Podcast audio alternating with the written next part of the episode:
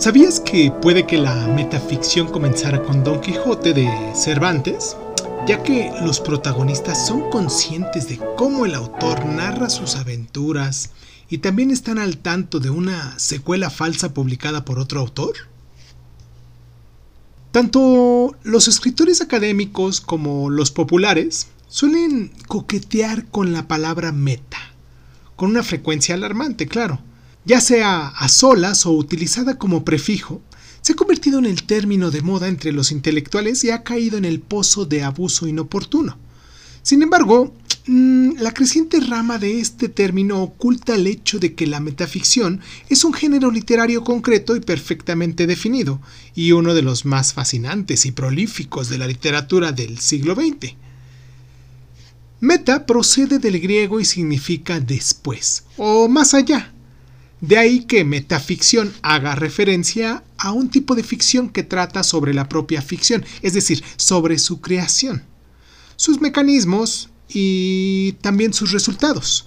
Muchas obras de, metaficción ofrecen versiones nuevas de piezas de ficción anteriores mediante enfoques diferentes y temas inéditos que arrojan nueva luz sobre el material ya existente.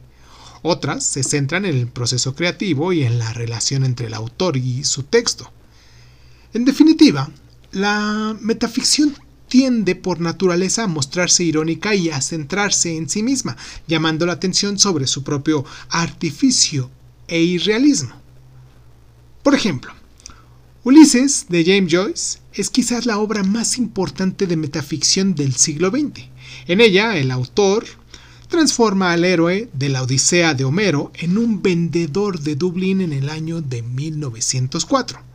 De este modo, Joyce analiza qué se entiende por heroísmo en el mundo moderno, además, al jugar con los géneros y el lenguaje en varios capítulos del libro. Explotará el proceso creativo y la reacción forma contenido. Ahora bien, muchos autores postmodernos siguieron la estela de Joyce y se lanzaron a reinventar obras antiguas. El ancho mar de los sargazos, por ejemplo, de Jen Ritz, cuenta la historia de Berta Mason, la criolla enajenada que vive encerrada en el ático de la novela de Jane Eyre de Charlotte Brontë. Mm, en Grendel, John Gardner narra la obra épica anglosajona Beowulf desde el punto de vista del monstruo, reinventándolo como una criatura solitaria y filósofa, que resulta sin lugar a dudas más humana que el propio Beowulf. Rosencraft y Grindelstein han muerto de Tom Stoddard se sumerge en la vida de dos personajes secundarios de Hamlet de Shakespeare. Otras obras de metaficción se centran en el proceso de escritura y lectura de ficción. La inmortalidad de Milan Kundera, el autor es un personaje más del libro que se dedica a comentar su creación.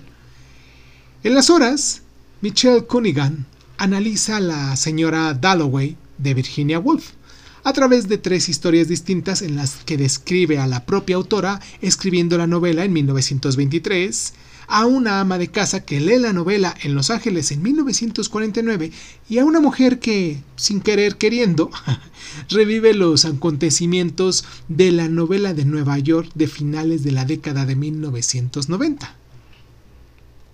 ¿Tú conoces alguna obra extra que traiga esto de la metaficción? Si es así, déjame en los comentarios, me gustaría mucho que me comentaras sobre ellos, que nos siguieras, que nos dieras like y sobre todo que te pusieras en contacto con nosotros, ¿vale? Te mando un abrazo donde sea que me estés escuchando, donde sea el lugar, claro, el lugar de, de, de residencia donde nos estés escuchando y pues nos escuchamos la próxima.